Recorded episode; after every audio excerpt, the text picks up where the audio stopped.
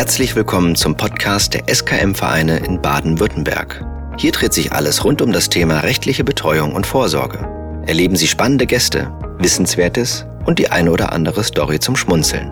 Viel Spaß bei der aktuellen Folge.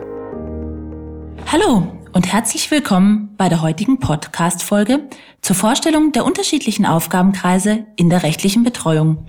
Mein Name ist Katrin Kaiser und beim heutigen Aufgabenkreis dreht sich alles um das Thema Gesundheit, nämlich um die Sorge für die Gesundheit oder auch genannt Gesundheitssorge.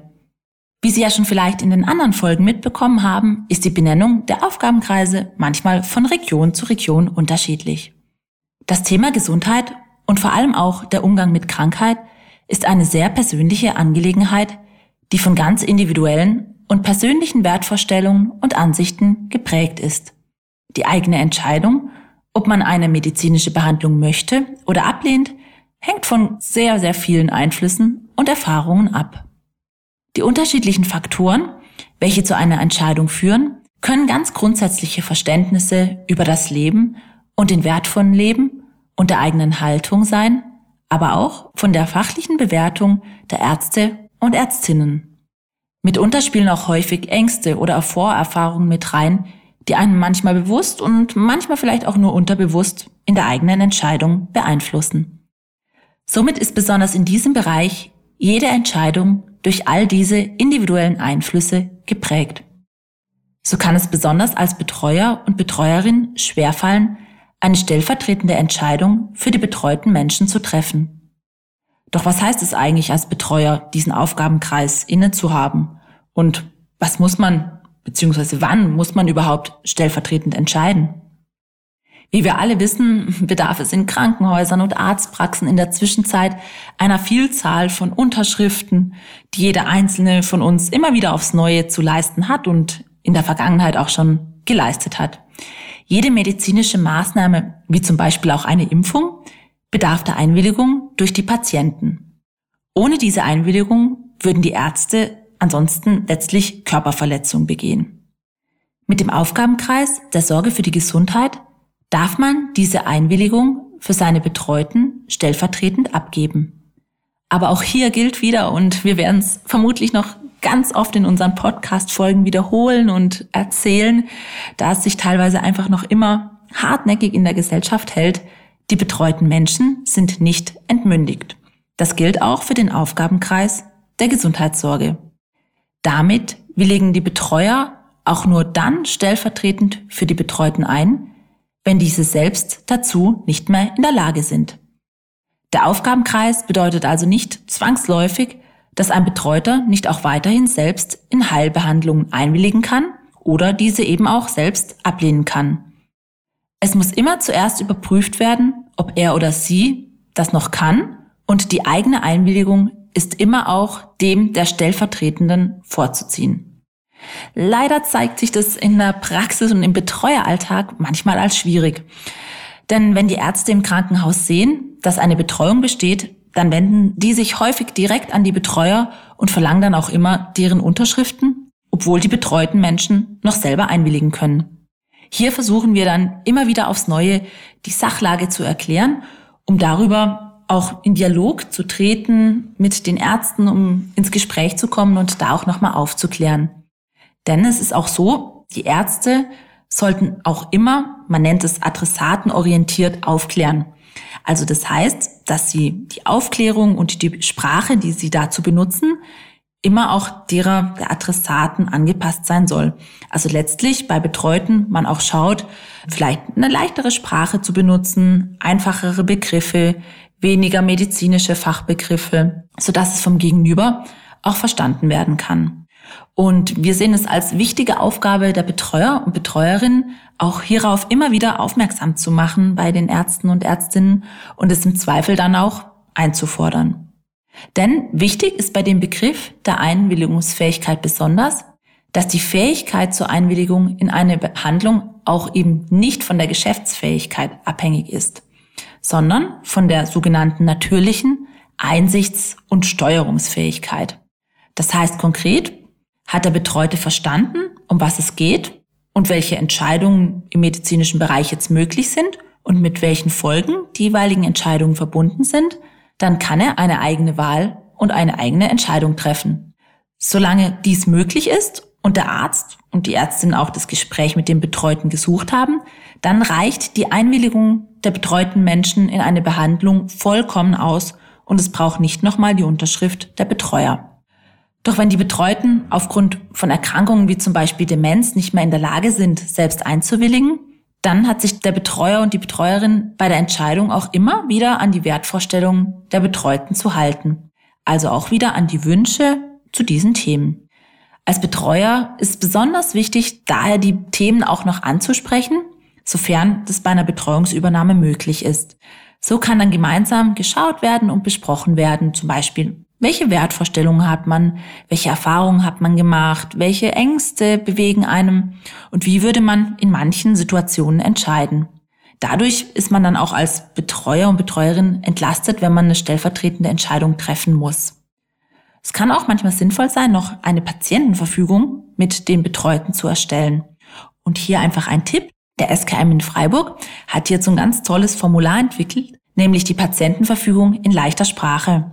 Mit dem Formular kann man da leichter in Kontakt kommen und es eben, wie wir vorhin oben schon gesagt haben, in gewisser Weise ein bisschen adressatenorientierter auch gestalten und erklären.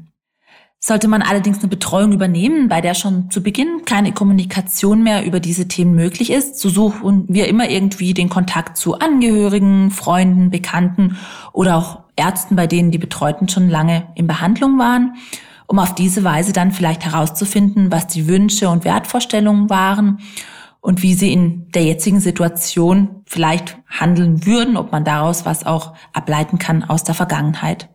Damit kann man als Betreuer dann den sogenannten mutmaßlichen Willen bilden und orientiert sich damit auch wieder an den individuellen Wünschen. Gerade auch in diesem Aufgabenkreis ist es wieder besonders wichtig, dass man nicht die eigenen Vorstellungen von Leben und auch die eigene Vorstellung, welche Behandlung man möchte und welche nicht, mit denen der Betreuten vermischt.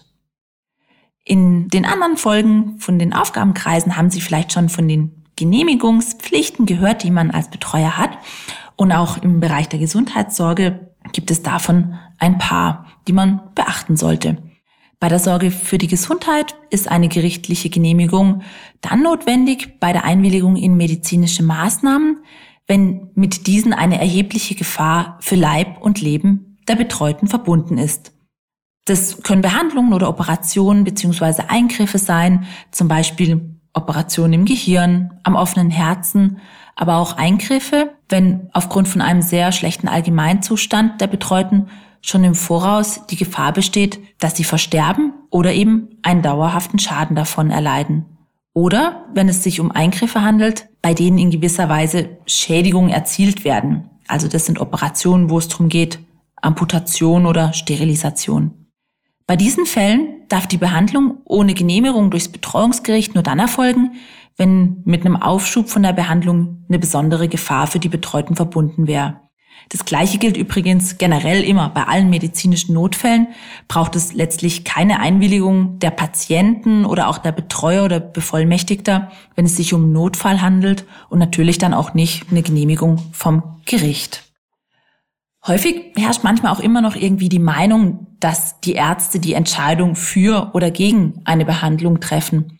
Dies ist eben aber nicht der Fall. Es sind immer die Patienten, die sich für oder gegen eine Behandlung entscheiden müssen. Und selbstverständlich ist eine gerichtliche Genehmigung in den oberen Fällen auch dann nicht notwendig, wenn die Betreuten selbst einwilligen oder eben auch eine Behandlung ablehnen und auch die Tragweite der Entscheidung verstanden haben. Neben diesem großen Bereich der Einwilligung in Behandlungen gehören aber noch weitere wichtige Aufgaben zu dem Aufgabenkreis, nämlich Sorge zu tragen für den Krankenversicherungsschutz. Wenn man eine Betreuung übernimmt, ist es immer wichtig zu überprüfen, ist der Betreute krankenversichert. Falls nicht, muss man als Betreuer versuchen, einen Krankenversicherungsschutz zu erlangen. Genauso kann es sein, dass es zu einem Wechsel des krankenversicherten Status kommt. Zum Beispiel, wenn einer bisher immer gearbeitet hat und pflichtversichert hat und jetzt eine Änderung kommt und vielleicht eine freiwillige Krankenversicherung notwendig ist. Dann müssen wir als Betreuer immer auch rechtzeitig die entsprechenden Anträge hier jetzt zum Beispiel bei der Krankenkasse stellen. Zum Aufgabenkreis in der Gesundheitssorge gehört auch die Organisation von Pflege oder auch von Reha-Maßnahmen. Darunter fallen dann zum Beispiel die Antragstellung bei der Pflegekasse für ein Pflegegrad oder eben auch, dass man Pflege organisiert. Zum Beispiel, dass man eine Sozialstation organisiert, die nach Hause kommt zum Pflegen. Genauso, dass man eben Anträge stellt für eine Reha. Hier kommt es in der Praxis immer wieder zu Missverständnissen. Das liegt auch einfach manchmal an dem Begriff der Betreuung, der natürlich sehr weit gefasst ist. Und nach außen fällt dann eine Abgrenzung von den Aufgaben häufig sehr schwer. Wichtig ist zu wissen, dass zu den Betreueraufgaben nicht pflegerische oder versorgende Tätigkeiten gehören. Natürlich, wenn der Betreuer auch gleichzeitig Angehöriger ist, dann kann sich das wiederum auch überschneiden. Aber ganz wichtig ist einfach, dass man klar hat und weiß, dass die Aufgabe als Betreuer, als Gesetzlicher ist, die Pflege zu organisieren. Es ist aber nicht die Aufgabe, dass man die Pflege selbst leisten muss. Auch ein ganz wichtiger Punkt und eine wichtige Aufgabe ist es, die Menschen, die von uns gesetzlich betreut werden und sich im Krankenhaus oder im Pflegeheim befinden, können sich häufig bei Missständen teilweise nicht selber für ihre Rechte einsetzen. Dazu gehört es dann eben auch als Aufgabe, dass man darauf achtet und bei größeren Mängeln und Missständen schaut, dass man Abhilfe schafft. Mitunter nimmt ein großer Anteil von der Arbeit in diesem Aufgabenkreis auch die generelle Korrespondenz, sei es persönlich, schriftlich, telefonisch, mit den unterschiedlichen Ärzten in Anspruch. Das können sein Hausärzte, Neurologen, Psychologen oder Ärzte in Kliniken. Auch eine Aufgabe kann sein, dass man eben notwendige ärztliche Gutachten für gewisse Antragstellungen anfordert. Das geht natürlich nur mit dem Aufgabenkreis. Genauso erhält man auch bei den Ärzten natürlich nur, wenn man die Sorge für die Gesundheit hat, auch wirklich Auskünfte. Häufig kommt bei Menschen mit einer psychischen Erkrankung auch die Frage nach einem Aufenthalt in der Psychiatrie auf. Besonders dann, wenn sie auch krankheitsbedingt ihre eigene Behandlungsbedürftigkeit nicht mehr erkennen können. Die Unterbringung in eine psychiatrische Klinik gegen den Willen der Betreuten bedeutet aber auch immer einen erheblichen Einschnitt in deren Rechte und bedarf daher wirklich einer ganz besonders sorgfältigen Überprüfung und Abwägung. Falls man dann zu dem Ergebnis kommt, dass dieser Schritt wirklich notwendig ist, dann benötigt es zu dem Aufgabenkreis der Sorge für die Gesundheit auch noch den Aufgabenkreis der Aufenthaltsbestimmung. Eine genaue Ausführung zu diesem Thema stellen wir Ihnen dann aber in einer der nächsten Folgen dar, die dann mit dem Aufgabenkreis der Aufenthaltsbestimmung benannt ist. Im Betreueralltag kann es auch immer wieder zu Situationen kommen, in denen man zum Beispiel für die Betreuten nur für die Aufgabenkreise Vermögenssorge oder Umgang mit Ämtern und Behörden zuständig ist. Wenn man jetzt als Betreuer und Betreuerin merkt, dass auch im Bereich der Gesundheit ein Handlungsbedarf besteht, zum Beispiel weil sich die Betreuten wirklich selber schädigen oder auch eine große Gefahr droht, dann gilt es natürlich auch, sich beim Gericht zu melden und eine Erweiterung der Aufgabenkreise zu fordern, also dass man dann letztlich beantragt, dass man auch den Aufgabenkreis der Gesundheitssituation bekommt, indem man die Situation schildert und vielleicht auch noch den Hausarzt oder Facharzt benennt. Das war's schon wieder mit der Vorstellung des Aufgabenkreises Gesundheitssorge. Aber natürlich kommt auch bei dieser Folge wieder die Praxistipps ganz am Ende. Diesmal zwei Stück, die wir Ihnen mit auf den Weg geben möchten. Und zwar die Nummer eins. Wie oben wir schon mal erwähnt haben, können eben die Betreuten ja selber bei weitreichenden medizinischen Maßnahmen selber entscheiden, ob sie diese wollen oder nicht. Also ob sie eine Behandlung ablehnen oder in eine Behandlung einwilligen. Als Betreuer ist man dann in solchen Situationen manchmal unsicher, weil es sich ja da meistens auch um sehr weitreichende Folgen handelt. Und hier ist unser Tipp aus dem Alltag, dass man einfach immer das zuständige Betreuungsgericht bei solchen Situationen dann einfach auch informiert, wie sich der Betreute entschieden hat. Damit weiß das Gericht ebenfalls Bescheid und die können dann auch gegebenenfalls nochmal mit uns Kontakt aufnehmen, vielleicht nochmal nachfragen oder wenn die einen Grund für eine Intervention sehen, sich auch dann konkret mit uns in Kontakt setzen. Ein zweiter Tipp aus unserer Betreuer-Alltagspraxis ist, als Betreuer, ja, die Frage, wie soll man denn für eine andere Person entscheiden, die stellt sich ja immer wieder. Und die stellt einem immer auch vor meistens große Herausforderungen, weil es um schwierige Entscheidungen geht. Da kommen einem ja solche Sachen wie, man hat ja auch nicht Medizin studiert, man kann es gar nicht wissen. Und hier kann es einfach helfen, dass man die Perspektive wechselt und sich selbst überlegt, was für Fragen würde ich denn jetzt an den Arzt oder die Ärztin stellen, wenn ich selber der Patient wäre? Würde ich dann zum Beispiel wissen wollen, was für Nebenwirkungen gibt es zu Medikamenten oder wie läuft die OP genau ab? Was kann dabei vielleicht schiefgehen? Und damit stellt man dann die Fragen für die Betreuten letztlich aus der Sicht, wie man sie selber stellen wird. Und damit vertritt man dann deren Interessen genauso gut, als wären es die eigenen. Und auch hier nochmal gerne den Hinweis an uns Betreuungsvereine. Bei einschneidenden Entscheidungen oder wenn man sich wirklich ganz unsicher fühlt, kann man auch gerne immer mit dem Betreuungsverein vor Ort Kontakt aufnehmen. Dort kann man die Situation dann vielleicht nochmal gemeinsam durchsprechen, vielleicht auch nochmal neue Perspektiven entdecken oder entwickeln. Und vielleicht waren dann die Mitarbeiter und Mitarbeiterinnen im Betreuungsverein auch schon in einer ähnlichen Situation und können da vielleicht nochmal weitere Tipps geben und von Betreueralltag berichten. Mit diesen Tipps sind wir jetzt aber wirklich am Ende des heutigen Themas. Ich hoffe, der Einblick in die Gesundheitssorge hat Ihnen gefallen und ich würde mich freuen, wenn Sie auch wieder bei den nächsten Folgen dabei sind. Falls Sie Kontakt mit uns aufnehmen möchten oder uns auch weitere Anregungen oder Ideen geben möchten, so schreiben Sie uns gerne unter podcast.skmdivfreiburg.de oder besuchen Sie gerne die Homepage des SKM Waldshut unter www.skm-waldshut.de und nehmen Sie dort Kontakt mit mir auf. Ich wünsche Ihnen jetzt eine gute Zeit und freue mich, wenn Sie nächstes Mal wieder einschalten und danke Ihnen fürs Zuhören. Ihre Katrin Kaiser.